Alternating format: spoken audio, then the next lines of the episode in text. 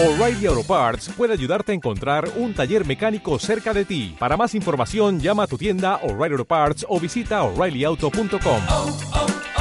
O'Reilly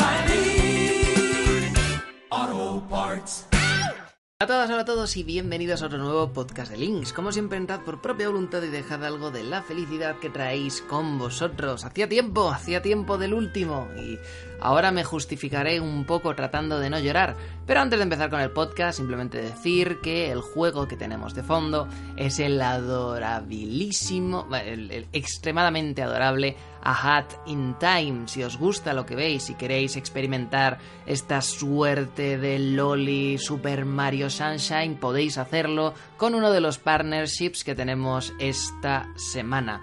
Eh, Humble Monthly, eh, como de costumbre, está tirando la casa por la ventana y ahora mismo por 12 dólares podéis haceros con A Hat in Time, podéis haceros con The Escapist 2 y podéis haceros con el juego de Conan Exiles. Luego después, a final de mes, se os desbloquearán otros 4 o 5 juegos más, pero pues es, una, es un precio maravilloso para las tres cosas que os dan. Si os gusta, utilizar el enlace en la descripción porque ese partner parece que no, pero ayuda mucho el affiliate para llegar a fin de mes y esas cosas. Los temas de hoy para el podcast van a ser, pues eh, hablaremos, hablaremos un poquito de todo el tema de la E3, ya ha llovido mucho, ya es un poco, un poco llover sobre mojado, como quien dice. Y todos los que han estado atentos al segundo canal saben que ahí tengo resubidas todas las opiniones y tal, pero aún con todo pues vamos a hacerlo porque muchos estáis simplemente siguiendo por aquí y quizás queréis una suerte de compendio chiquitito de ello que a pesar de que no va a llegar en eh, formato de vídeo porque ya a estas alturas sería una valiente imbecilidad, al menos pues lo, hablamos en un podcast y ya está. Un poco relacionado con el tema del el E3, vamos a hablar de el famoso beso de The Last of Us 2, vamos a hablar del revuelo que se causó, vamos a hablar de si la comunidad de videojuegos tiene algún problema respecto a esto, vamos a hablar de cómo determinadas empresas tienen una especie de cuota de mercado de diferentes sexualidades para apelar un poco a todos estos. Y vamos, vamos a hablar un poquito de ese tema. Creo que puede ser interesante eh, dar un punto de vista sobre lo que hasta qué punto puede estar bien o puede estar mal dentro de una historia el utilizar esta clase de colectivos en función de pues lo que lo que tengamos delante. Se puede hablar un poquito de autores se puede hablar un poquito de cuotas se puede hablar un poquito de cosas. Así que aprovechemos eso para hablar un poco de narrativa y luego en la parte de videojuegos vamos a vamos vamos a referirnos directamente a la noticia. Los videojuegos ya están médicamente catalogados como una causa de adicción. Aquí la gente pregunta por mi pasado y pregunta si podría hablar un poco del tema, así que pues eso haremos, porque ¿quién, quién soy yo para negaros tal nimiedad? Así que empezamos y voy a leeros todos, que no son pocos, los, uh, los, los, las preguntas que llegan al respecto de esto. La primera de Ángel Jiménez Meguías me dice, ¿alguna opinión resumida del E3? Siguiente, Ártico 60.000 dice, ¿cuáles son los videojuegos que más esperas anunciados en el E3? Y la siguiente de Grand Magni me dice, ¿qué te pareció el E3? ¿Cuál fue la mejor? ¿Cuál fue la peor? Esto es eh, complicado. Siempre cuando dices cuál es la mejor o cuál es la peor de las conferencias que has visto, tienes que tener en cuenta que no solamente entra la, pues, eh, la, lo que cada uno espera, el hype de cada uno, la cuenta de juegos personal que queremos adquirir a medida que vamos avanzando. También cuenta un poco la forma de contarlo, también cuenta como el espectáculo que se hace, cómo se pone, los memes, esta clase de historias. La de Sony, por ejemplo, en el momento en el que empiezan con ese señor del banjo ahí tocando el tema de The Last of Us en una puñetera iglesia para decir vamos a llevaros a la iglesia para enseñaros esto que es lo más de lo más de lo más. Luego después corta el ritmo con una especie de coloquio raro que no impulsa ni avanza absolutamente nada. Y luego después cambia con el señor este, uno de los pocos maestros vivos del instrumento. Y Twitter arde en plan, ¿por qué no hay un señor tocando? Y luego la gente dice, ah, pues que sepa usted, señorita, que este es uno de los maestros vivos del instrumento, que lo puedes ver aquí en esta página web, en su vídeo, no sé qué y no sé cuántos. Y lo está haciendo porque quiere que el juego y la cultura japonesa de no sé qué, porque bla, porque no sé qué. Y luego ya los memes y, o sea, Sony, mi cultura no es tu puñetera canción de ¿no? esta clase de historias te deja con un sabor de boca eh, ecléctico, porque por un lado dices, joder, ha estado muy bien, he disfrutado mucho de los memes y los juegos son una pasada, pero por otro lado dices, tío, ¿a qué venía ese pedo mental a mitad de conferencia? ¿A qué venía que luego después lo más interesante de lo que nos habéis enseñado lo hayáis enseñado al terminar la conferencia en lugar de durante la conferencia? No sé, te deja un sabor de boca extraño. Hay otras como las de Bethesda o la de Devolver Digital que directamente no me dicen nada. Bethesda se anunció una serie de DLC, se anunció un Fallout nuevo que sí es ambicioso, pero tampoco tengo ni puñetera idea de la saga, o sea que tampoco estoy emocionado por la misma. Se anunció un nuevo Elder Scrolls JPG como lo hizo Nintendo con el Metroid. Y se anunció el, maravilloso juego este de, um, Elder Scrolls Arena o Elder Scrolls no sé qué, que puedes jugar en tu móvil, en PC o lo que sea, y técnicamente tiene crossplay entre muchas eh, plataformas. Y no sé, supongo que está bien, pero no me dijo absolutamente nada. Y la parte del principio con el I'm not a mimic me, me, o sea, casi me levanto y me voy porque no lo sé.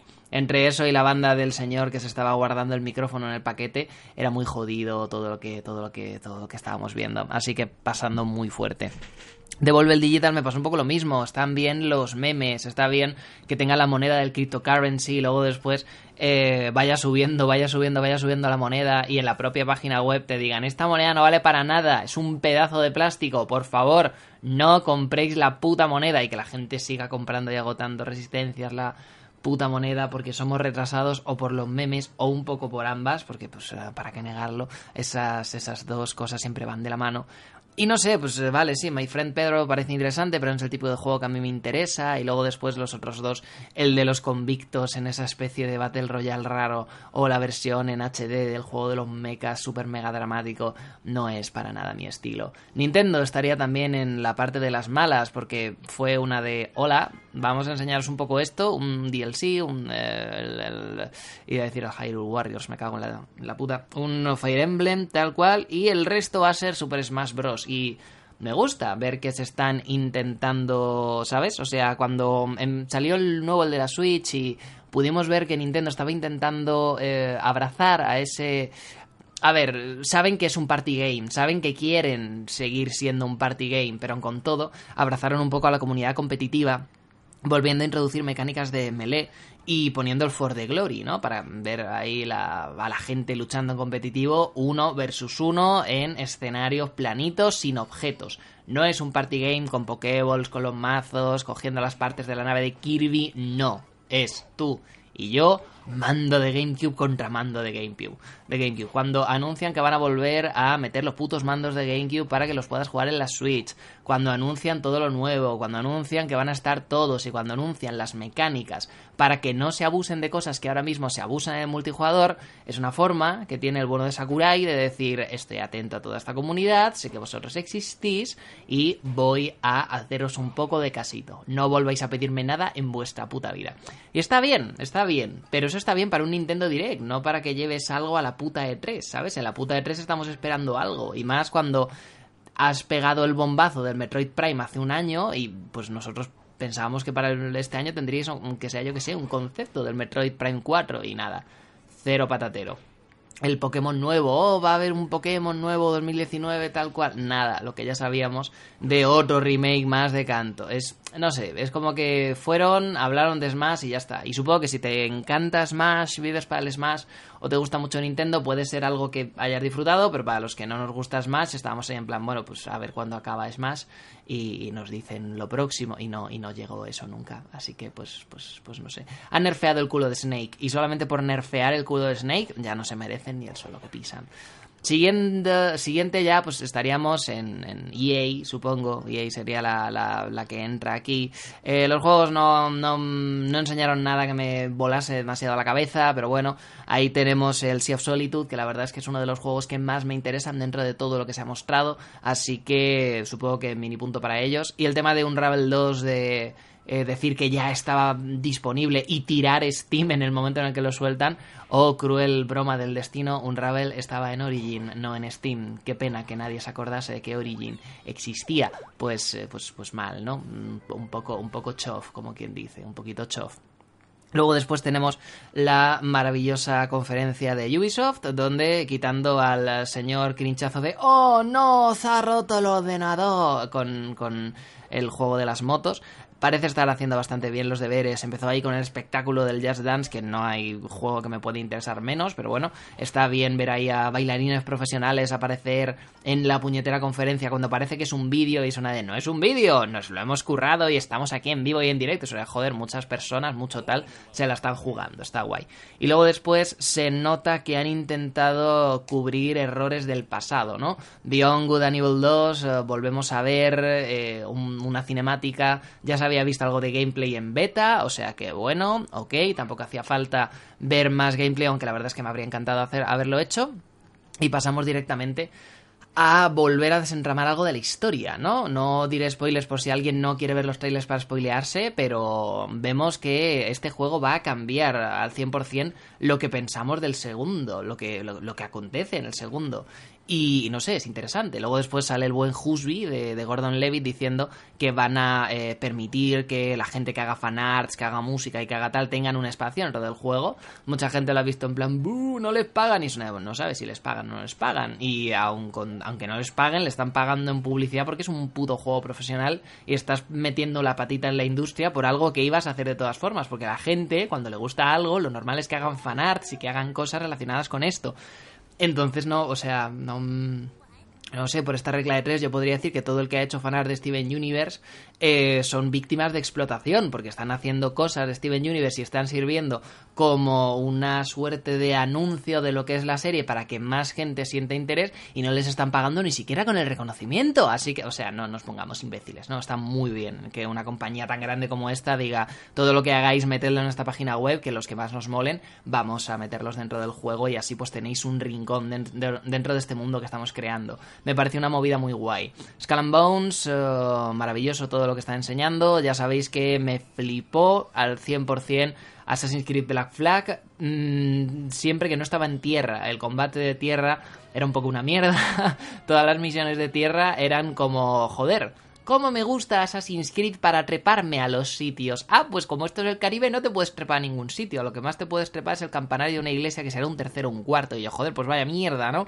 Pero luego después te montabas en el barco y era brutal el hecho de poder matar fuera, o sea, reventar fuertes enemigos, el hecho de poder pegarte con otros barcos, los asedios, el coger una especie de, de, de, de, mm, eh, asociación de las Indias, no sé qué, para coger diferentes naves, gente que conquistabas y decías no os matamos y os convertís en piratas como nosotros y luego después mandarlos a todas partes del mundo como eh, pasaba por ejemplo en el Assassin's Creed Brotherhood cuando empezabas a hacer hermanos de la hermandad y les ibas por ahí a mandar a misiones para que te diesen recursos y cosillas de estas pero esta vez con barcos todo eso me parecía brutal. Era un sistema que yo estaba convencidísimo de que merecía su propio juego y oh sorpresa eh, Ubisoft ha escuchado y le ha dado su propio juego. Assassin's Creed eh, sí que es cierto que el eh, primero estuvo bien, fue una buena idea que estaba muy en bruto, como pudimos ver en las siguientes entregas oficiales, ya sé que hay bastantes más en DS, en PSP y tal, pero bueno, las oficiales. A partir del segundo, que es el que le mola a la gente, le mola porque en lugar de Altair, que es un sieso, pues teníamos a un señor que era muy husby y muy tal, una historia muchísimo más personal, de venganza, tal, y bueno, las aesthetics, eh, Altair con el traje de Assassins es el, el fuckboy intensito definitivo, ¿no? Entonces era, era un poco normal el hecho de que ir con esas trazas de esas guisas, cargándote a los Borgia, que son todos unos mierdas incestuosos, y comprándote todo el arte y toda la mierda que había por Roma y por estos lugares para darte todo el suaje en la villa, pues era, es normal que es un juego que haya vendido mucho.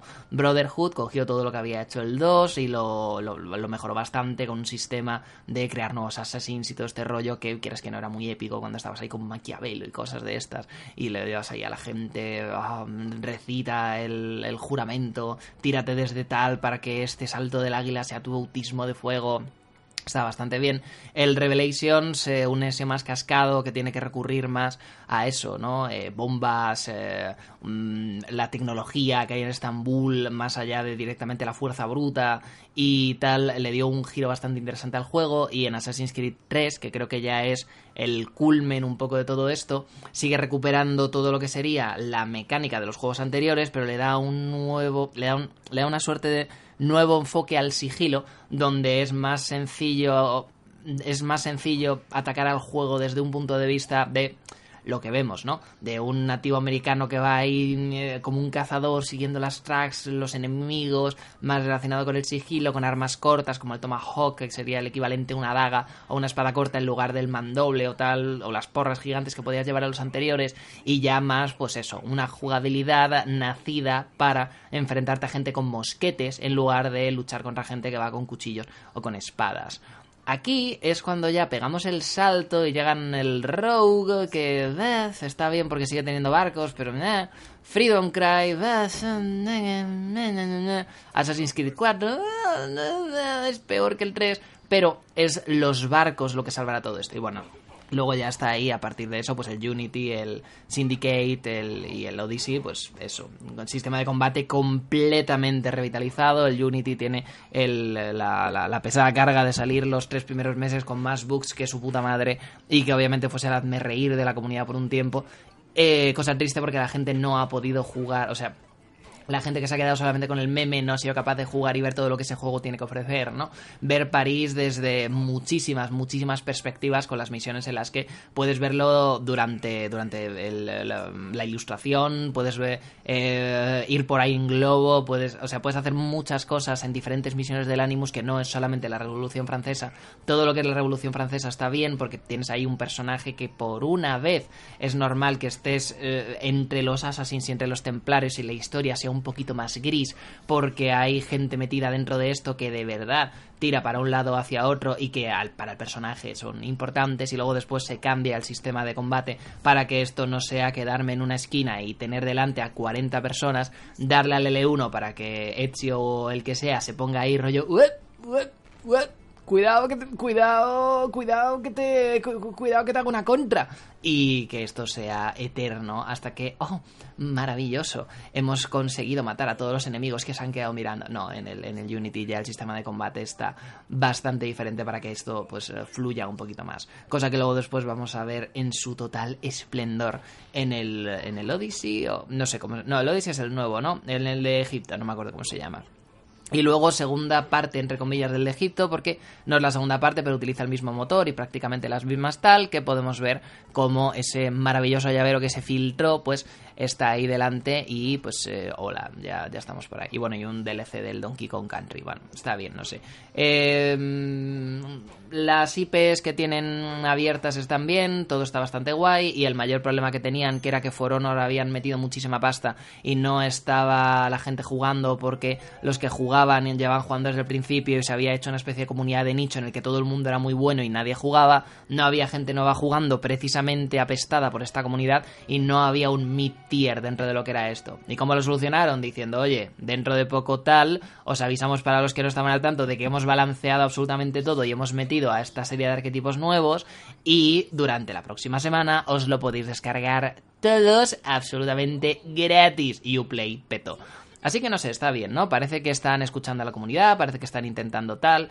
Y son esas pequeñas cosas, el tema de no poder jugar al For Honor por esta clase tal y que hagan esta mmm, scheme empresarial para intentar solucionar esto el tema de que la gente pidiese avatares femeninos en Assassin's Creed Unity y dijeran no se puede en la historia porque habría que hacer muchas cosas y no queremos y que ahora en el último digan podrá jugar la historia con avatar masculino o femenino en su totalidad, ¿no?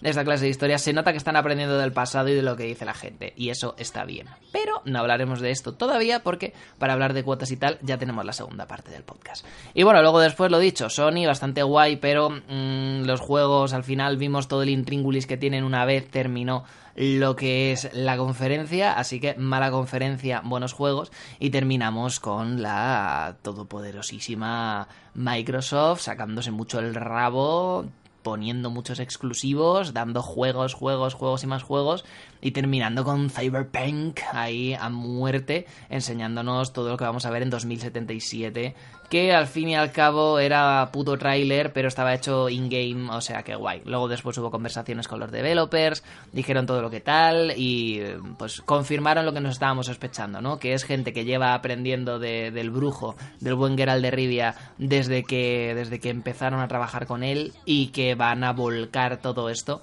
en una, es una IP, una una intellectual property tan maravillosa como es la que como es la que la de la de la del juego de rol que pues muchos hemos tenido el gusto de jugar y algunos han tenido el disgusto de masterear porque es un juego complicado de, de meterse vamos a decir y no lo sé, quitando esto, bueno, supongo, supongo, que está la de PC, ¿no? Está la de PC que, que ok, no me interesó prácticamente nada de lo que enseñaron, salvo el juego de realidad virtual que estaba desarrollando Insomniacs, está bastante guay, pero no tengo realidad virtual ni ganas de comprarla, o sea que okis.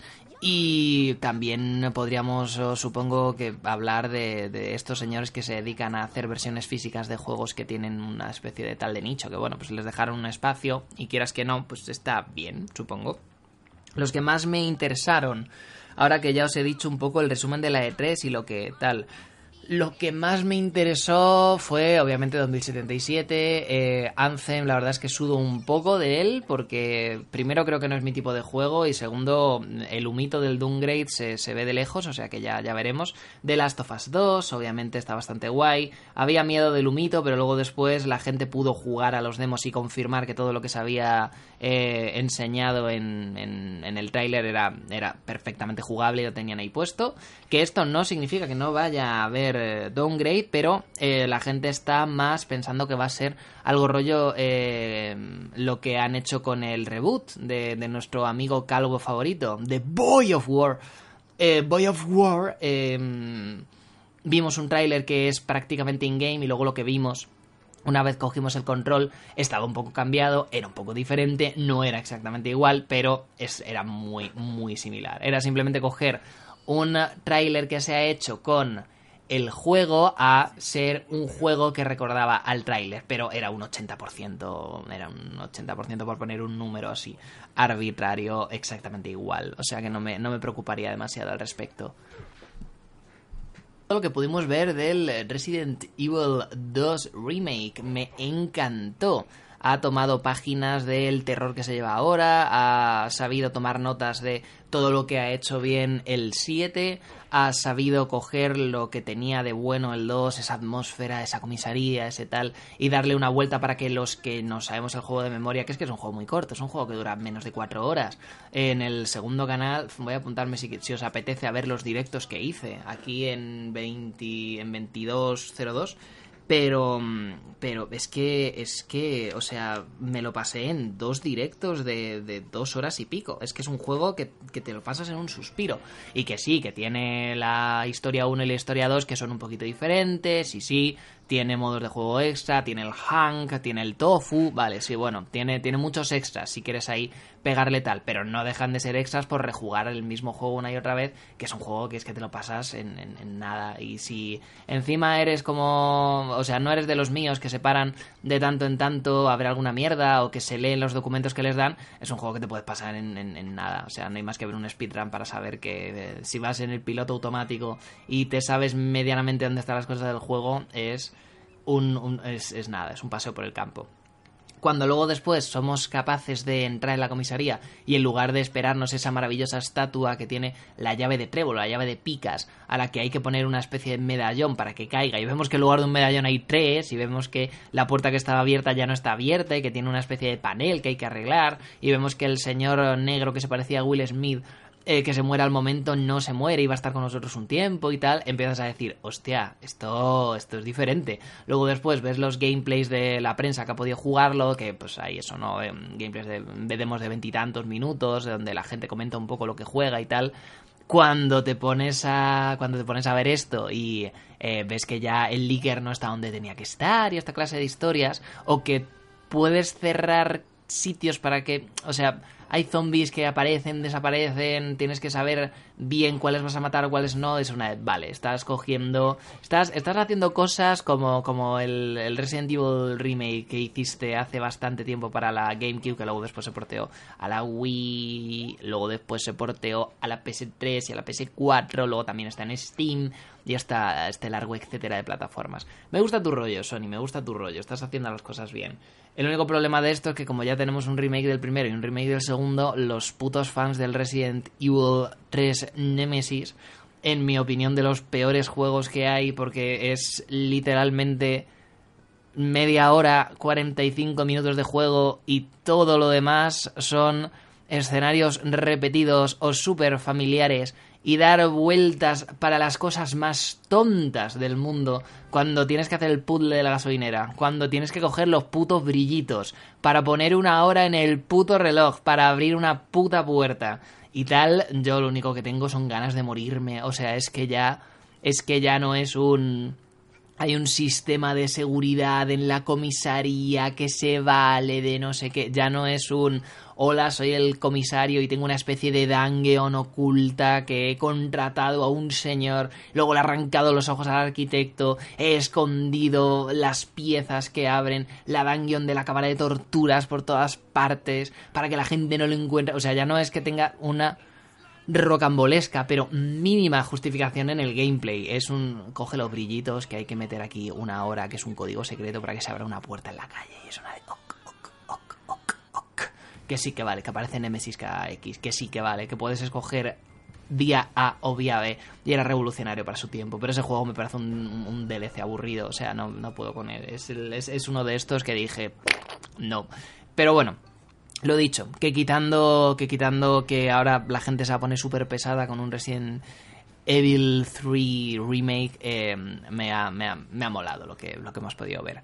Y supongo que si me tengo que quedar con un juego de la E3 que tenga muchas ganas de jugar, pues es, un poco obvio, ¿no? Pero todos sabemos que es el Kingdom Hearts 3. O sea, es que el, el Kingdom Hearts es, es, es, es que es que es, o sea, no hay más. Yo sé que lo voy a jugar, yo sé que la historia va a ser una mierda, yo sé que yo, yo sé que desde el DDD, bueno, de- desde antes, desde el Build by Sleep ya eh, la historia se ha ido to- toda la to- todo lo que podía tener la historia interesante se ha ido a tomar por el culo. Eh, y yo sé que, que eso sí, que Seanort posee a la gente y viaja en el tiempo y es, o sea, Nomura deja la pluma, por favor. O sea, soy consciente de ello, pero la jugabilidad va a molar mucho. Le han quitado el sistema de combate de mierda que tenía en el DDD y a pesar de que Sora sigue caminando por las paredes y cosas de estas, parece que va a ser como nexos para llegar entre un sitio y otro, pero luego después cuando le vemos en los escenarios está corriendo, está pegando tiros, está haciendo sus mierdas, pero no está volando por el escenario o dándose de hostias contra las paredes para poder rebotar eternamente y eso me hace feliz. Y no lo sé, pues estoy muy intrigado. Quiero, quiero, quiero ver, quiero, quiero ver qué pasa, quiero ver qué pedo con la situación. Estoy, estoy muy intrigado. Así que no sé, pues eh, ese es un poco. Ese es un poco mi. Ese es un poco mi rollo. Vamos a dejarlo por aquí el tema. Vamos a seguir con el siguiente tema en el 2800. Y aquí normalmente es donde yo pues aprovecho estos 30 segundos para decir el, el partner de hoy. Pero como al final el, el que pone los dineros para este podcast hoy es el Humble Monthly. Y ya lo he dicho al principio, pues no lo voy a decir. Si os gusta el juego ahora que habéis visto un rato de cómo está la Loli haciendo cosas cutes y queréis hacerlo, o queréis pillaros un personaje en el Conan y ponerle un rabo que le llega hasta las rodillas, sí, es una opción que podéis hacer en el Conan Exiles. 12 dólares en la descripción del vídeo, señores. Más baratos esos tres juegos no lo vais a encontrar en la vida. Así que yo ahí lo dejo. Es una buena forma de apoyar el canal y esas vainas, pues también todo se ha dicho. Cambiando esto, cambiando de tema, vamos a va- vamos a vamos a leer poco a poco, ¿vale? Vamos a leer poco a poco. Sergio dice, ¿qué opinas de la evolución que está teniendo el papel de la mujer como protagonista o personaje secundario en los videojuegos? Por ejemplo, el look de Lara en el último Tomb Raider, esos brazos fuertes y poderosos, y Ellie de The Last of Us 2 entre los más destacados. Siguiente, Axel Usar. En vista de lo que sucedió en la E3 de Sony con lo de The Last of Us 2, ¿cuál es tu opinión al respecto? ¿Y cómo meterías diversidad en alguna historia sin que quede forzado o que parezca que es por cumplir una cuota? Álvaro R me dice, ¿qué piensas de la comunidad de piensas que la comunidad de videojuegos es machista? Mm, Samu Craft 9119 dice ¿Por qué un beso, el de Ellie de The Last of Us 2, tiene que ser tratado como un mensaje apoyando al colectivo LGTB y no simplemente algo de la trama? Y Facundo Arce me dice ¿Qué opinas de las obras, ya sean videojuegos, literatura, cine, etcétera, que tocan temas como la homosexualidad quizás como un reclamo, sin ser estos partes importantes para la trama. Hasta qué punto es un rasgo más de un personaje y cuándo empieza a ser un problema el intento por llenar un cupo para contentar a las masas. Anda que no ha habido preguntas sobre este tema que mira que no quería hablar porque es una de para qué meternos en, en, en este, en este terreno pantanoso, ¿no? Pero es, es, tal la curiosidad que vamos a hablar un poquito. A ver, cuando Overwatch eh, tiene un casting súper mega diverso, cuando vemos a Ellie de The Last of Us, cuando vemos esta clase de cosas, a ver, esto no está mal, o sea, son las compañías dando esa especie de, de, de, de, condescendencia hacia estos colectivos, diciendo vamos a hacer que X persona sea Y porque así estamos normalizando esta situación y somos guays, nos podemos poner la chapita de progres. Esto responde a una agenda de marketing, como es obvio, porque si metes algo de esto se va a hablar, ya sea en medios digitales, ya sea en prensa, ya sea en YouTube, como por ejemplo lo que estoy haciendo yo ahora. La gente va a hablar de ello también en Twitter y se van a pegar los uh, tipos de odio mío, ya están aquí con la, la, la mafia gay, con uh, los videojuegos, Qué, qué, poca necesidad de meter esto en un juego para niños. De las tofas no es para niños, pero y esta clase de historias versus los otros. Entonces, primero es una forma de posicionarte políticamente cuando estamos en una época en la que la gente pide esa posicionación, esa, ese posicionamiento político. Y segundo, eh, te estás asegurando de que es una publicidad gratis que te cagas. Si luego después esto lo puedes meter dentro de lo que sería la historia y aquí no pasa nada, pues oye paz y después gloria, como se dice, ¿no? The Last of Us 2 creo que es uno de los mejores ejemplos donde hemos podido ver esto implementado. Y decías, Lara, de Tomb Raider, es un poco, es un poco lo mismo, ¿no? Esta señora se supone que, pues ya es una máquina de matar. En el primero era eh, Lara se convierte en una superviviente, en el segundo es Lara está empezando a aceptar quién es, en el tercero es Lara se mira al espejo y dice ¿en qué me he convertido? Lleva una especie de evolución de juego interesante, siendo que Tomb Raider es la disonancia la narrativa máxima, porque eh, pones a una protagonista insegura, que no sabe si va a poder o no, pero que luego después hace cosas que ningún Geos 100% preparado sería capaz de hacer, es normal, es un videojuego, es un videojuego, no os preocupéis, es lo que hay, es lo que tiene. Vamos viendo como poco a poco, a medida que avanzamos, eh, somos capaces de jugar un poquito con el concepto y ser conscientes de hasta qué punto se nos está yendo de las manos el tema de que Lara esté aquí haciendo cosas. Entonces, creo que a pesar de que jugablemente sea más complicado decir esto es así, dentro de lo que es la evolución de la historia y el diseño de personaje, tiene sentido que esto vaya cambiando. Sea una señora más fuerte, sea una señora más, con más músculos y con más tal, si luego está haciendo lo que se supone que estamos viendo que puede hacer. Además de esto, voy a poner el Discord en no molestar. Discúlpenme ustedes. No molestar. Es el bueno, es el bueno de Fausto, que está ahí contando, contándome sus vainas. Te quiero, Fausto.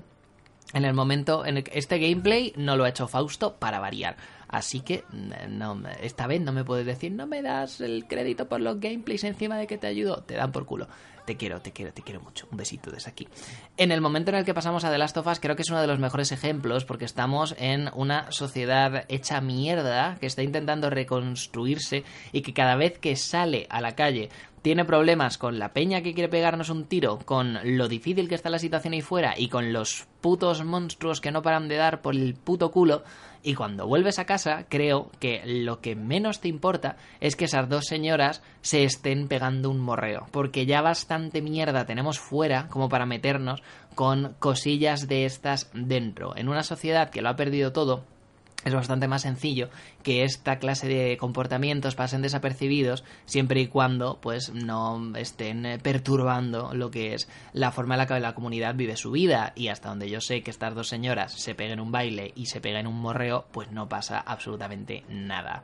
Es cierto que puede que sea una maravillosa premisa para luego después meter a gente que no sea tan progre y que esta gente que no sea tan progre sí que tenga un problema con la sexualidad de esta señora y nos pongamos a hacer algo de, de, de fundamentalistas rollo Far Cry 5. Podría ser, pero por lo que parece no vamos a llegar tan lejos. Pero aquí llega la maravillosa pregunta de si creo que la industria de los videojuegos es machista. A ver, sería muy complicado es como todo, ¿no? Los deportes no son necesariamente machistas, pero sí tienen un componente competitivo y sí que hace falta una serie de destrezas o cualidades físicas para ser bueno en ellos, que sí que pueden dar un poco más el, el- el- pego dentro de lo que sería eh, comportamientos más machistas. Sí que es cierto que el hecho de ir a una guerra o pegarte tiros no tiene connotaciones machistas per se, pero sí que es cierto que son eh, comportamientos donde podemos ver, todos hemos visto las recopilaciones de niños ratas o la gente que se cabrea, rompe mandos y tal. Sí que es cierto que podemos ver una serie de comportamientos que pueden estar más hilados a esto.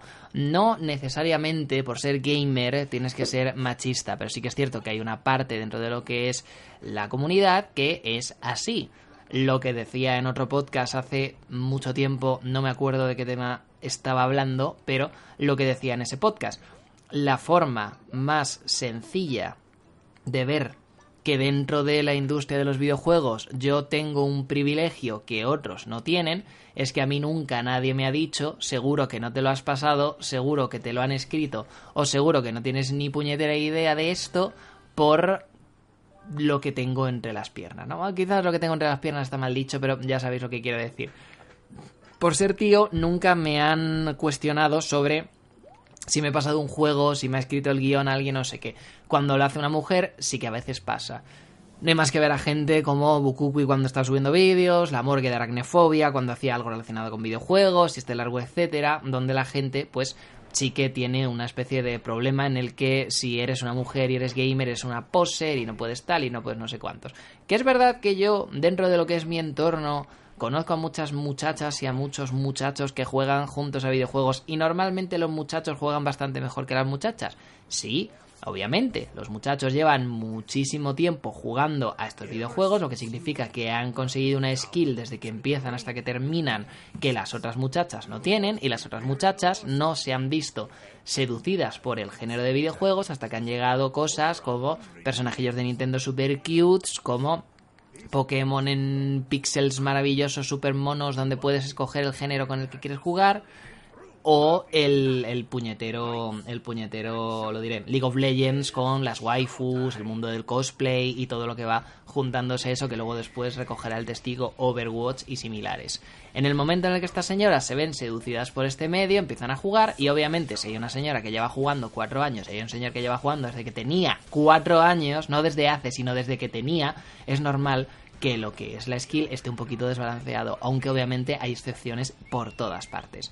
¿Esto implica que estamos en una comunidad tóxica per se? No necesariamente. Hay muchísimo contenido que vemos, eh, con todo. Fanarts, fanfics, cuentas de... o sea, fan accounts, eh, análisis, vídeos, lecturas, comunidades en amigo, yo qué sé, cualquier cosa de estas donde ves tanto a hombres como mujeres, no hay ningún problema y todo el mundo se respeta mutuamente. Hay muchísimos juegos donde juegan más mujeres que hombres, cosa que es malo porque luego al final entonces los Sims y Just Dance y tal son juegos de tías y les ponemos la, la- los pintamos de rosa y ya tenemos ahí otro problema, pero bueno, ya sabéis lo que quiero decir.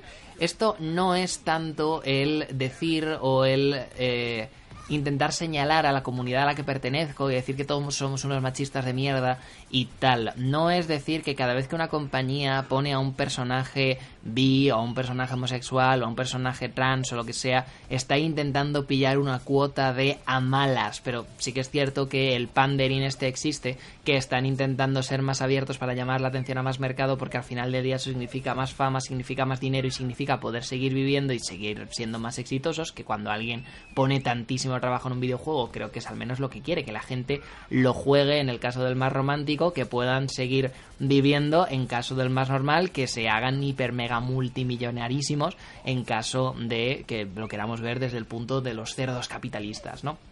Esta clase de historias no creo tanto que denoten, que diagnostiquen a la comunidad como una especie de cáncer del que haya que alejarse, sino gente que tiene que aprender de aquí a los años que hagan falta de que el medio se está empezando a abrir y de que es normal que si hace 10 años lo único que veíamos era tipos musculados, blancos, barra fantasía de poder pegando tiros a otros señores iguales, pues poco a poco vayamos a ver más, un casting más diverso de personajes. Y sí, hay ejemplos antes, y sí, eh, Jade es el que está en boca de todos porque está saliendo la segunda parte, y sí, Sly Cooper, y sí, o sea, sí, vale, tenemos un... hay ejemplos a patadas, pero no me voy a meter en eh, señalar que algunos son fantasías de poder y otros están para el jugador, no voy a hablar de diseños de Street Fighter, no voy a tal.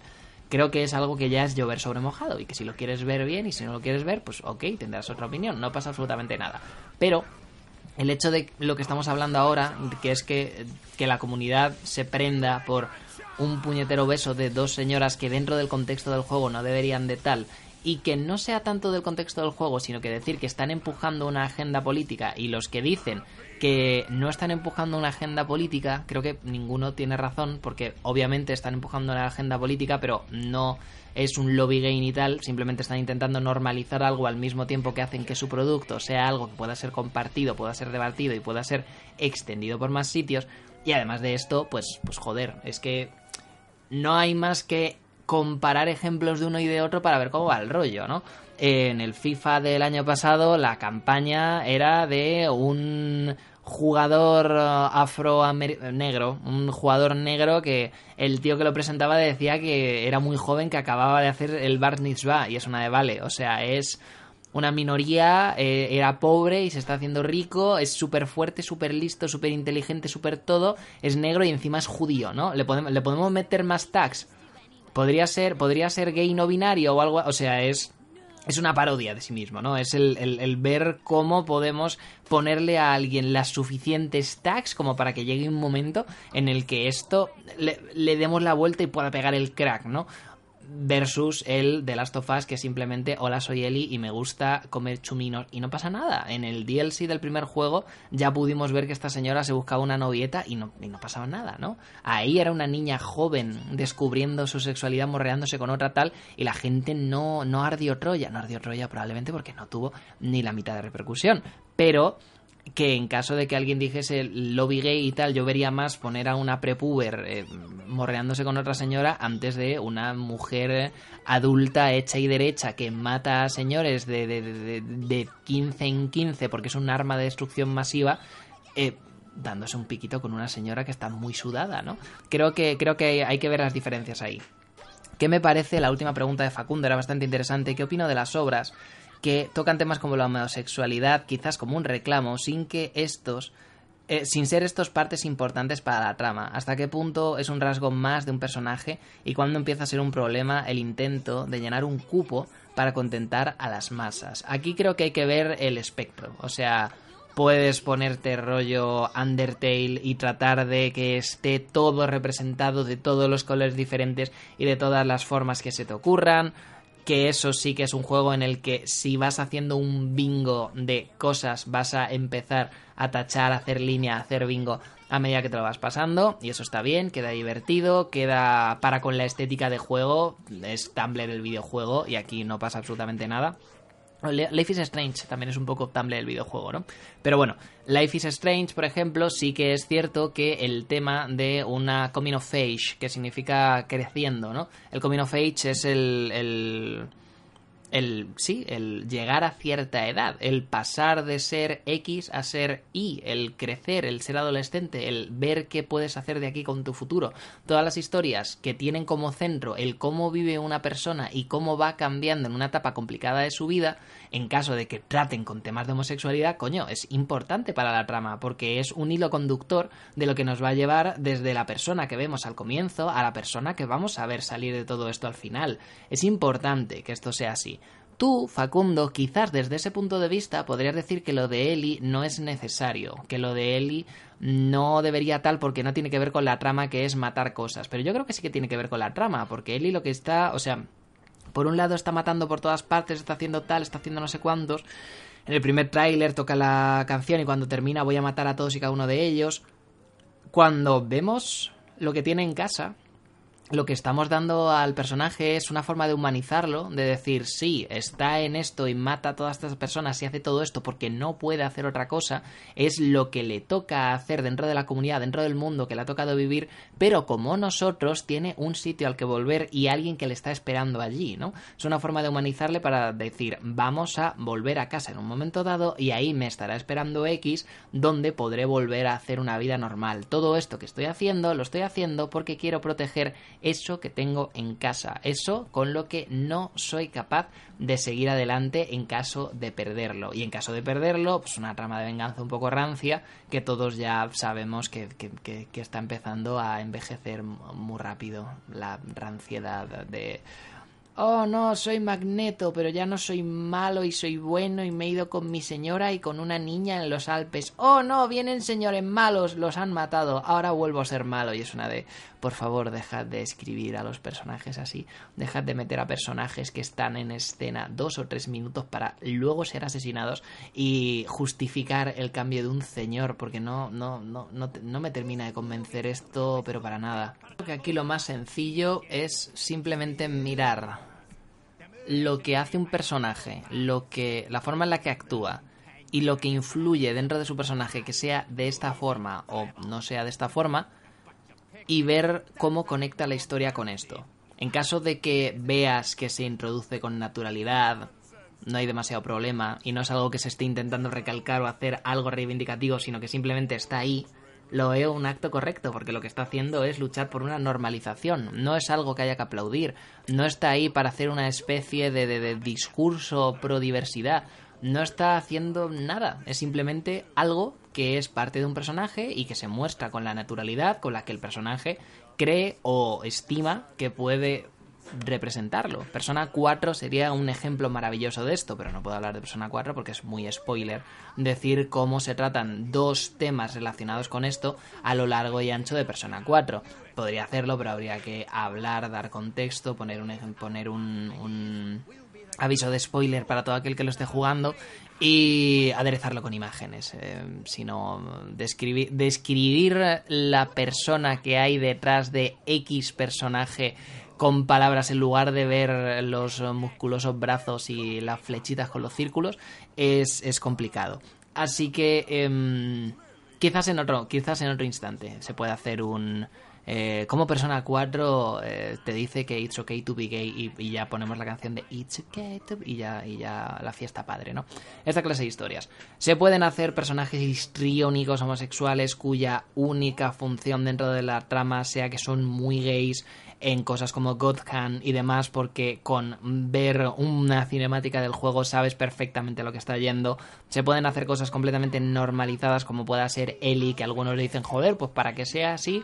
Lo que no entiendo es qué necesidad hay, y es una de vez, ahí tienes ese problema de que esa normalización no la puedes ver porque no aceptas que este tipo de amor sea igual de válido que el normativo, ¿no? Que el de un señor y una señora haciendo sus cosas. Y tienes esa especie de prejuicio de que simplemente por ser parte del colectivo LGTB eh, tengas que, te, tenga que ser todo pues eh, un holgorio lleno de luz, de alegría, color y, y, esta clase de historias. Cuando pues muchas personas viven su vida con un igual de sosos que tú y que yo, como decimos, ¿no? Esta clase de historias. Así que no lo sé. Eh, yo diría que en, cuando ves que una empresa está intentando hacerte pandering con esto, se nota, se nota mucho. Overwatch y The Last of Us lo llevan con un poquito más de elegancia. EA, pues tiene la, la, la, la puñetera. Tiene, tiene una puñetera delicadeza de un elefante en una cacharrería, pero eh, ¿qué le vamos a hacer? Y eh, determinados juegos como Undertale Office Strange, como los que hemos dicho, pues son los que ya sí que giran en torno a eso. Dependerá un poco, dependerá un poco de lo que estemos hablando, de dónde esté y de tal. Se podría hacer un ensayo de qué nos dice la diversidad sexual, yo qué sé, tío. Eh, Earthbound y los, y los Okamas que, que aparecen, ¿no? Se podrán decir mogollón de cosas de este rollo, pero al final del día lo que ha demostrado que hay un problema o que hay una comunidad que está dispuesta a discutir con esto ha sido el inocente beso de Ellie ya eh, crecidita con, con su señora y ha demostrado que quizás no tenemos tanto camino recorrido como el que nos pensábamos. Es pandering porque la gente cuando escribe normalmente quiere decir algo con ese texto. Todo tiene un tema, todo tiene una forma de decirlo, todo tiene tal, tendrá un paralelo, tendrá un no sé qué, tendrá un no sé cuántos. Se presenta con una especie de discurso súper magnífico en el que se hace un tal. No, directamente la otra ve a tal se le resiega el sudor por la cara y se dan un beso. No lo sé, es una escena muy normal, es muy cute, es muy tal. No creo que estén intentando hacer tal. Cuando EA coge al jugador y empieza tal, está intentando ser moderna o está intentando ta- está, está intentando meter la patita y abuela, abuela, qué dientes más grandes tienes, no te acerques porque son el mal, ¿no? Esta clase de historias. Creo que se ve, creo que se diferencia. En caso de que la comunidad internetera no sea capaz de tal, es porque les faltará un poquito de camino por recorrer o pues no terminarán de poder salirse de ese prejuicio. Pero poco a poco vamos avanzando y esta clase de juegos, esta clase de tácticas ayudan. Ver cuerpos o personajes que no son bellezones o que van siendo más cachas o que no sé qué o que no sé cuántos, Horizon, la Lara de Tomb Raider y toda esta clase de historias nos van llevando hacia un futuro que poco a poco pues irá siendo cada vez más, eh, más eh, da- dará cada vez más la bienvenida a, los miembros de pues todo lo que no pertenece a esta comunidad de nicho videojugadora de tal.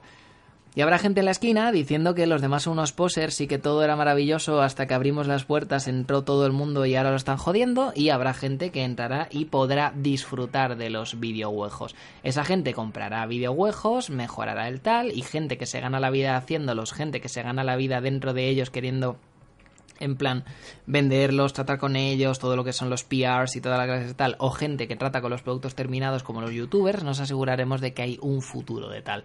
Hasta entonces mi canal seguirá siendo un 95% hombres y un 4,7% mujeres con un 3% de, de, de- de no, no- no sé ese 3% qué es lo que es eh, porque es eh, o sea creo que es gente que directamente no lo dice pero se supone que tienes que decirlo sí o también. Entonces debe de ser que en algún momento YouTube no te pedía el sexo o podías dejar en prefiero no decirlo o algo así luego después han cambiado eso pero la gente que tiene esas cuentas mágicas se han quedado ahí como en un 0,3% que no tengo ni puta idea de lo que es pero ox no lo sé. Muchísimas eh, gracias a las señoras que estéis escuchando y que estéis dentro de esto y que os guste. No sois mayoría, pero de aquí a 20 años quizás podamos equilibrarlo y vivir todos los que estamos aquí dándole caña a la afición un poquito mejor. Así que muchas gracias y you go, girl. Vamos a ir con el último tema, ya con el minuto 51, que es, es, es- es un tema interesante, es un tema un poco, pues, eh, para el que no estoy para nada capacitado a hablar, pero tampoco estoy capacitado para hablar del último. Y eso no me ha impedido dar mi puta opinión. Así que, que me la habéis pedido vosotros en cinco putas preguntas diferentes, así que no me toquéis los huevos, gracias. Eh, el señor Alan, Alan Velardis, me dice: La Organización Mundial de la Salud acaba de declarar enfermedad la adicción a los videojuegos. ¿Podrías hablar del tema, opinión y puntos de vista? ¿Tuviste problemas con LOL? ¿Crees que esto deba tratarse o es algo indiferente a los videojuegos? Algo que se representa, algo que, que se presenta no solo en ellos deberían considerarse de tal manera? Por favor, habla de esto. Es cierto que la adicción se puede presentar de muchísimas formas y en muchísimos estilos. Es cierto que yo he reconocido, a pesar de que me ha costado reconocerlo en el momento, una adicción al League of Legends. Y es cierto que tuve que luchar bastante conmigo mismo para salir de ahí. No necesité ayuda profesional, no llegó a ser un problema monetario nunca, a pesar de que le he metido muchísimo dinero al LOL y no se ha convertido en algo que me haya hecho tirar la vida por el retrete, ¿no? No fue dejar la carrera porque no podía parar de jugar al LOL, no fue un eh, me gasté dinero que no tenía por no poder por, para poder seguir jugando al LOL. No eran cosas de estas, pero ya sabes lo que quieres decir, ya sabes lo que quiero decir. En mi caso fue empezar a jugar al LOL de forma bastante comedida hasta que llegué a nivel 30. Nivel 30 me, me metí en todo el mundillo de las rankeds, tenía suficiente conocimiento de los campeones, las builds y demás, como para jugar de forma más o menos competitiva de los mataos, porque me quedé en, o sea, llegué una vez a oro 5 y todo lo demás era plata 1, o sea, fue Silver Surfer eterno. Los típicos que están en plata 1 intentando echarse las clasificatorias y siempre pierden de esos, así que, ok. Pero mm, lo que me lo que vi que lo que vi que, que parecía como que el League of Legends era una adicción era que era una parte de mi vida de la que era incapaz de desprenderme y que cada vez iba más, ¿no? Entonces a lo mejor quedaba por las noches con mis amigos y por las noches jugábamos dos o tres partidas antes de irnos a la cama. Durante la tarde eh, había cosas que hacer, pero una partida si no tenía que trabajar siempre se echaba. Normalmente estaba trabajando todo el puto día entero, entonces cuando llegaba a casa lo justificaba con un, oye tío, estás ahí trabajando, ganándote las lentejas y tal, que menos que llegues a casa, te pongas un café y te eches un puto League of Legends. Y luego después, durante una época de mi vida, tenía libres rollo las mañanas, tenía libres eh, desde las 8 de la mañana que se despertaba toda la casa, mis hermanas para irse al colegio y tal, hasta las 10. Así que empecé desde las 8 de la mañana hasta las 10 a echarme un arranque yo solo todos los días. Entonces al final era como que te parabas a pensar y dices, tío, me estoy jugando a lo mejor en un día 6 putas partidas de League of Legends. Y ya no es que juegues 6 putas partidas, que ya son partidas sino que luego después llegaba el fin de semana, quedaba con mis amigos y tal.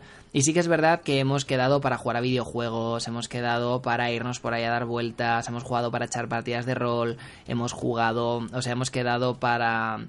em, ¿Cómo se dice esto? Eh, ah, lo diré, para jugar a las Yu-Gi-Oh! y esta clase de historias. Es cierto que eso, pero durante la época en la que estábamos quemados con el LOL, lo único que hacíamos cuando quedábamos era hablar de partidas de LOL. No, pues el otro día casi me hice una penta, pero hijo de puta de la Lux que estaba en el medio. ñe. Y era todo contar batallitas. Entonces al final era quedar con mis amigos, estar en un Burger King o algo tomando cualquier mierda y la mesa del Burger King empezábamos a señalarla por 50.000 sitios diferentes, como el meme del, del señor gordo ajedrecista de ¡Oh, maravillosa jugada! Hablando de las polladas que acabábamos de hacer con, con, con un poco, pues, pues eso, con un, o sea, de verdad, un monotemático total. El problema más grave aquí creo que fue cuando llegué a darme cuenta de que quedando con mis amigos tenía más ganas de darme la vuelta, volverme a casa y hablar con esos amigos mientras jugaba League of Legends que de simplemente socializar con la gente, rollo como individuos. Y fue más o menos por aquí cuando estaba con el canal abierto, vi que no había jugado a ningún puñetero juego en dos años que no fuese el League of Legends, pero seguía comprándome juegos y vi que se me estaban acabando los juegos a los que tenía que jugar para esta clase de cosas porque lo único que hacía era jugar partidas al puto League of Legends cuando dije creo que creo que ya va siendo hora de creo que ya va siendo hora de echarle el freno a esto Aproveché una temporada de exámenes en la que no pude jugar absolutamente nada y en lo que terminé tenía ganas de jugar, pero dije, ¿sabes qué te digo? Creo que me voy a meter en la en la, mm, la no sé si era la PSP o la PS Vita para entonces, me voy a meter en la Store, voy a comprarme un Final Fantasy, voy a jugar al Final Fantasy y voy a intentar no tocar el LOL porque creo que estoy más feliz sin esto. Y luego una época donde eh, sentía eso que siente la gente cuando, cuando tal, ¿no? El efecto de no voy a fumar y me va muy bien y no estoy fumando y lo estoy dejando, pero como quede con mis amigos, nos metamos en un bar y estos señores se pongan a fumar, voy a volver a caer de mi padre. Mi padre, obviamente, cuando fumaba, se podía todavía fumar en los bares y todavía no estaba prohibido. El efecto de voy a seguir con la dieta y con el ejercicio, pero como quede con estos cabrones y se vayan al burger a comprarse 50.000 dos, ni una más ni una menos, hamburguesas de un euro, voy a acabar comiéndome una porque les va a sobrar comida y voy a tal. El famoso como siempre, efecto de voy a quedar con esta gente, voy a intentar cambiar de tema, pero si solamente están hablando de puto League of Legends, me va a dar el monazo y no voy a poder tal. Y tuve que hablar con mis amigos, hacerme una intervención a mí mismo y decir, por favor, señores, cuando quedéis conmigo no os pongáis a discutir de League of Legends porque estoy muy en la mierda, estaba muy quemado, estoy intentando dejarlo y no me gustaría volver a recaer. Así que, por favor, hablemos de otra cosa. Y volvimos a las Yugi un eh, tiempo muy chiquitito, porque fue cuando salieron las cartas negras, que no había Dios quien entendiese. Para sí, bueno, a ver, la, el Utopia vale, ¿no? Lo sacas al campo, le quitas los, eh, los, las- los dos eh, municiones que tiene y niegas un ataque. Ok, sí, es como un espantapájaros de chatarra, pero con, pero con señor. Eh, pero luego después, cuando ya empezaron a, a aparecer los, los raros, fue una de, tío, esto no hay quien lo puto entienda. Y ya nos metimos en el rol y no hemos dejado, ya no hemos salido de esa mierda. Pero no pasa nada, porque el rol, pues eso, ¿no? Cada partida es un sitio diferente, te enseña sobre historia, te enseña sobre empatía, eres eh, es una actividad eh, artística porque tienes que estar ahí rollo actuando como otro personaje, no dejamos que todos sean números, así que tampoco se puede ser una maravillosa jugada porque lo hacemos muy narrativo, con muchas tal y es una forma diferente de ver el ocio que ya no tiene que ver con esa quemazón que era el League of Legends. Entonces, cuando cogemos juegos como este tipo de freemiums que se basan en ir poco a poco metiendo al jugador en una dinámica de no parar. Las partidas requieren un tiempo determinado y poco a poco, si tienes una personalidad que es eh, propensa a obsesionarse con cosas como esta, acabas muy en la mierda puedes empezar a decir, madre mía, qué cabrones los del League of Legends me han jodido la vida, puto Rito, me cago en todo. Pero a lo mejor Rito no lo hace tanto como lo puede hacer otra compañía como los famosos juegos de móviles donde tienen en plantilla a psicólogos para que sus juegos sean lo más, lo más, lo más adictivos posibles. Esos maravillosos juegos que tienen opciones con eh, una serie de, de colores, como por ejemplo pueda ser el azul y el rojo, y siempre que es aceptar, siempre que es guardar cambios, siempre que es iniciar juegos, siempre que es utilizar objetos, siempre que es tal, son botones azules y siempre que es cancelar, volver atrás, salir y toda esta clase de historias son botones rojos. Y que cuando llega el momento en el que te dice quieres jugar otra vez, te pone un sí y entre paréntesis unas moneditas con un botón de color azul o no, y entre paréntesis esperar no sé cuántos minutos con rojo. Y tú ya estás acostumbrado a que siempre que quieres decir que sí, que siempre que quieres iniciar otra partida, le das al botón azul y no lo lees y te sorprendes a ti mismo dando el botón azul donde te lleva a la página de pagos y tú dices, coño, no quiero pagar nada y le das a no. Hasta que llega esa partida donde estabas a punto de conseguirlo, donde estabas a punto de llegar, donde estabas en tu puto momento, le das así sin querer y dices, bueno, ¿qué más da si un euro tampoco es dinero? Y ya poco a poco, pues vamos sacando los dineros de ahí, porque el micropago complejo, el micropago jodido, es el primero. En lo que derrumbas ese muro, ya es bastante más sencillo pagar los demás, ¿no? Esto la gente lo sabe, esto la gente lo utiliza en el diseño, y esto la gente, todos los juegos freemium, lo utilizan para tal el eh, vídeo maravilloso que os voy a linkar en 1.15. El eh, vídeo maravilloso del nuevo juego de Harry Potter eh, de el señor este de Inquisition es, es, es, una clase, es una masterclass de cómo funciona esta clase de historias. Este señor analiza el diseño, analiza el tema de no necesitas pagar porque puedes esperar y te enseña cómo hay cómo ese juego para móvil, tablets y demás está diseñado para que sueltes los putos cuartos y es un juego en el que no pasa nada, completamente mediocre, donde si donde está eso, pensado y diseñado para explotar la experiencia de los fans y sacarle los putos cuartos. Eh, cuando tenemos compañías cuyos objetivos, cuando tenemos compañías cuyas cosas son así, y no hay más que hablarle, Obviamente podemos decir que no nos sorprende que la Organización Mundial de la Salud declare enfermedad a los videojuegos, porque al fin y al cabo, cuando lo es, por ejemplo, el gambling, eh, eh, ser adicto a las apuestas y tal, tener un problema con el juego, al fin y al cabo lo que estás intentando jugar para conseguir dinero y te gastas dinero, te gastas todos los recursos, te gastas todo lo que pilles para poder seguir manteniendo esa adicción, porque te hace sentir bien, porque tal, o porque no es cuántos. Hay mucha gente en el que el dinero es lo de menos, lo que tienen que hacer es ganar, la sensación de ganar. Cuando estás con un videojuego que es más sencillo, más simple, no es tan así, pero aún con todo, seguimos con esta clase de cosas, joder, pues es un poco obvio que vamos a lo que vamos, ¿no? Es un poco obvio que esto no está llevándose de la forma más maravillosa que podría llevarse. Y aquí es ya donde cuando la gente se china mucho, en plan, ya está la gente diciendo que los videojuegos son malos, yo tengo que levantar la mano para decir, a ver, no, pero también tengo que pensar un poco, a ver si... Uno puede estar 8 o 10 horas de su día a día jugando Dark Souls con un podcast de fondo. Vos, alguno de vosotros lo habéis hecho y lo sabéis. Poneros, yo que sé, 4, 5, 6 podcasts míos a lo largo de una tarde y viciar súper duro. Yo lo he hecho hace relativamente poco. Eh, me compré el Far Cry Primal, que es un juego de estos de ruido blanco, como digo yo, voy a estornudar. Eso no era.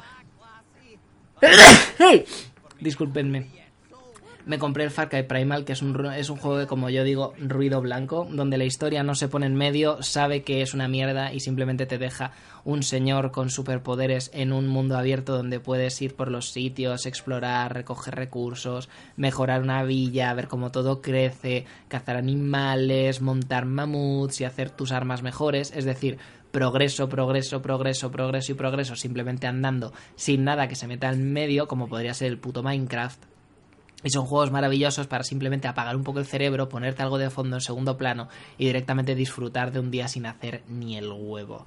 Cuando tenemos juegos que promueven esta clase de cosas o están para esto, no voy a decir que esto sea un problema de adicción y que no seamos capaces de salir de él y de tal porque de la misma forma que lo haces con videojuegos, lo puedes hacer con un libro maravilloso que no puedes dejar de leer, lo puedes hacer con algo rollo, un, jugar al Catán con tus amigos porque estáis súper picados y hasta que no ganes una partida no vais a parar, lo puedes hacer con partidas de rol o lo puedes hacer poniéndote películas o poniéndote series en Netflix. ¿Quién no? ha hecho lo del combo de videojuego larguísimo de jugar 10 horas y ponerse de fondo, yo que sé, cómo conocía a vuestra madre y verse tres temporadas en un día, ¿no? ¿Quién no ha tenido un día de esos? No quiero decir que esto sea lo que genere adicción, lo que sí que creo que puede perfectamente generar adicción porque están diseñados para hacerlo es esta nueva serie de prácticas en la que se intenta sacar el dinero a la gente a través de formatos freemium, con porque es la forma más sencilla de que la gente descargue tu producto y de ahí empiece a apoquinar los dineros en el momento en el que estamos en algo así, en el momento en el que algo así obsesiona hasta el punto en el que hemos estado hablando y en el momento en el que eso empieza a ser algo que necesitas en tu vida diaria, es cuando yo creo que puedo estar de acuerdo en que la Organización Mundial de la Salud califique que los videojuegos pueden ser un problema para esto. Me habría gustado daros algo más de info, daros algún dato así más interesante, porque hablé con un tal señor Onion, un suscriptor mío, que decía que trabajaba. Eh, fue cuando. Fue cuando. Mm, hablábamos de lo del proyecto Hombre, cuando eh, se hizo el deleznable. Eh, vamos a decir, reportaje mini reportaje de, opinión sobre los videojuegos y tal, eh, que, era lo, de siempre, ¿no? Son todos juegos violentos y, y, mi hijo me pega y el router, o sea, lo típico, ¿no? En el momento en el que se hace este public reportaje completamente lamentable eh, me quejé de lo que lo de que había gente que estaba entrando en el proyecto Hombre y que era una forma de hacer firmongoring y bla bla y bla bla.